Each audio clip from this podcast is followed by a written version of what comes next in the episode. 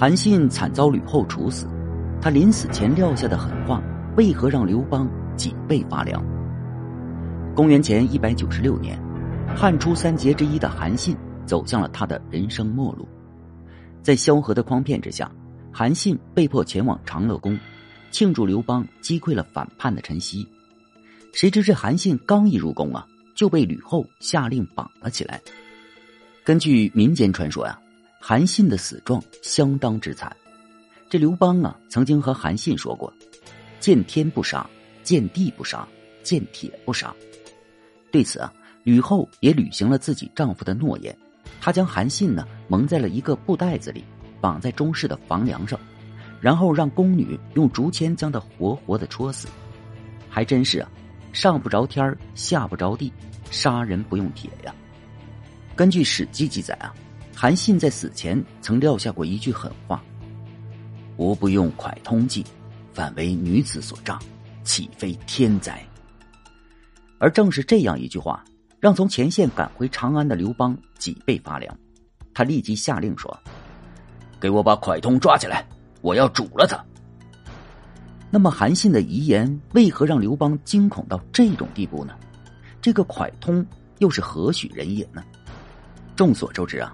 韩信的早年十分不得志，从其出身来看，韩信虽然穷，但绝非普通的平民呢。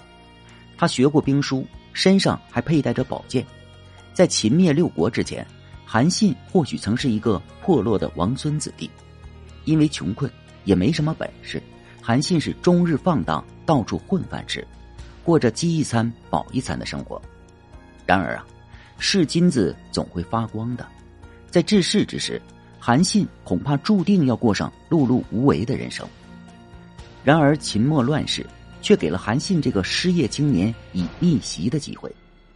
他呀，先是仗剑从军，投靠了项梁，后来呢，又在项羽帐下当参谋。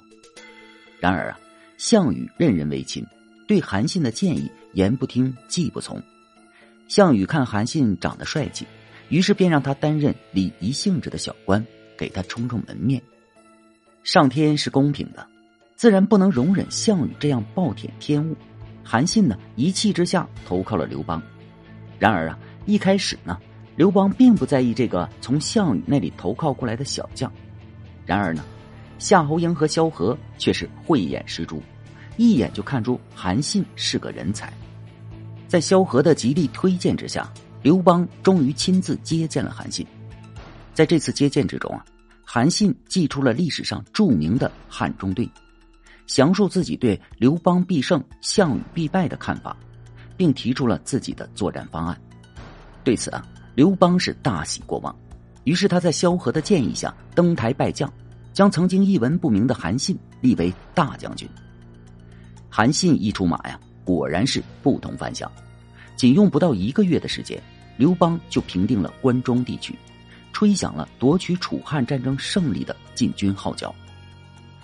彭城之战后，刘邦将军队分为两份，主力由自己带领，在荥阳附近与项羽主力反复拉锯；另一路偏师啊，则由韩信、张耳带领，负责剪出项羽的盟友以及侧翼，包抄项羽的后路。而这一举措呀，也让刘邦稳稳的坐上了皇帝的宝座。在正面。刘邦在项羽手下屡战屡败，只能是勉强支持；而在韩信那一边，却高歌猛进，屡创奇迹。韩信呢，用兵如神，灵活机翼，因敌变化。他最擅长于结合当时当地的敌情、地形、天气，巧妙的利用敌人的弱点，发挥自己的优势，出敌不意，变幻莫测，以达到以寡胜众、以弱克强的目的。像灭魏时啊。沐英渡河，调动卫士，痛加巨减；破赵之一种，背水布阵，置之死地而后生，投之亡地而后存，消灭赵军。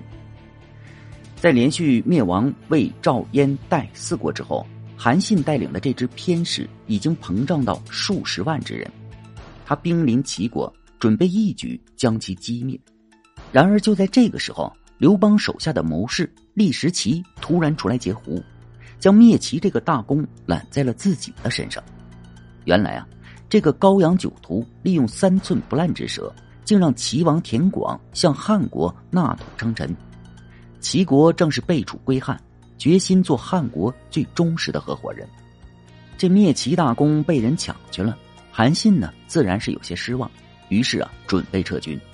然而就在这个时候，韩信帐下突然不知从哪里冒出来一个谋士，他说：“将军可千万别撤军呀！”这个谋士到底是谁呢？此人呢不是别人，正是文章开头提到的赵国人蒯通。这个蒯通的真实名字啊，应该叫蒯彻。司马迁在编写《史记》时啊，为避开汉武帝的名讳，将彻改成了通。这在古代啊是非常普通的操作。蒯通呢本是范阳人，自幼攻读经史，精通谋略，深谙阴阳之术。但是秦始皇统一天下后，战乱平息，导致蒯通呢难以兜售其所学。但和韩信一样，蒯通呢也同样是通过乱世。找到了自己的安身立命、飞黄腾达的机会。他呀，先是成功的说服了范阳县令徐公，帮助陈胜部将武臣兵不血刃的平定了赵国和燕国。然而，庙小装不下大佛呀，才能平平的武臣自然也无法容纳蒯通这样的大才。因此啊，蒯通离开了武臣，并不断的寻找属于自己的明主。而兵临齐国的韩信呢？则一下子映入了他的眼帘。都说奇货可居，在蒯通看来，韩信就是自己所要找的潜力股。当韩信准备从齐国边境撤军之时，蒯通突然闪到了他的身边，然后劝谏说：“汉王让将军攻打齐国，可曾下诏要你退兵吗？历时齐一介书生，鼓弄唇舌，便平定齐国七十二城。”而将军带兵数万，花了数年时间才灭了赵，难道将军的功劳还比不上一个穷酸书生吗？听了这句话，韩信瞬间就明白了：将在外，君命有所不受啊！又有谁能证明齐国是真的投降了呢？况且，刘邦并没有给韩信以停止伐齐的指令，于是心领神会的韩信立即调转马头。继续向齐国进军，此时的齐国已经撤去了防御，于是韩信呢得以飞快的杀到了历下和临淄，将齐国灭掉。然而可恨的是，韩信的功业完全是踩着历时齐的尸骨完成的。齐王田广以历时齐背信为名，将他残忍的烹杀了。镜子破了，裂纹几乎不可能重新吻合，水泼出去了。就再难以收回来。在灭齐之前，韩信对于刘邦可以说是忠心耿耿，令行禁止。然而在灭亡齐国之后，韩信却突然发现，刘邦对自己的约束似乎没有那么大。看着自己手下数十万雄兵，韩信意识到，自己羽翼似乎已经丰满了。如今的他，已经有了和刘邦讨价还价的资本，而一切，则都是蒯通开启的。当时啊，刘邦正困守于荥阳，被项羽的军队团团围困，处境是十分危急，急需韩信出兵救援。然而就在这时呢，韩信的使者却来了。然而这名使者带来的并不是援兵，而是韩信的一个请求。这名使节表示啊，韩信刚刚平定了齐国，在当地无名无分，恐怕镇不住当地的反抗势力，因此啊。他希望汉王能将他封为代理齐王。这刘邦一听啊，简直气不打一处来。这是落井下石、趁人之危呀！刘邦一眼就看出了韩信的伎俩。他呀，这是想从高级打工仔变成合伙人呢。没有我刘邦，你就是一个一文不名的屌丝啊！如今居然蹭鼻子上脸了。就当刘邦准备发作之时啊。张良和陈平却分别在桌子下面踢了踢他的脚，聪明的刘邦立即心领神会，于是骂道：“大丈夫要做就做真王，做什么假王啊？”刘邦、张良、陈平都明白，如今的形势对汉国不利，韩信的倾向与态度在天下中具有举足轻重的地位，这个可是得罪不了的。于是啊，还不如卖个人情，让韩信。暂时称个王吧。就这样啊，韩信麻雀变凤凰，真的做起了割据一方的大王。然而这一举措啊，无疑在韩信和刘邦之间种下了不可化解的嫌隙，这个梁子算是结下了。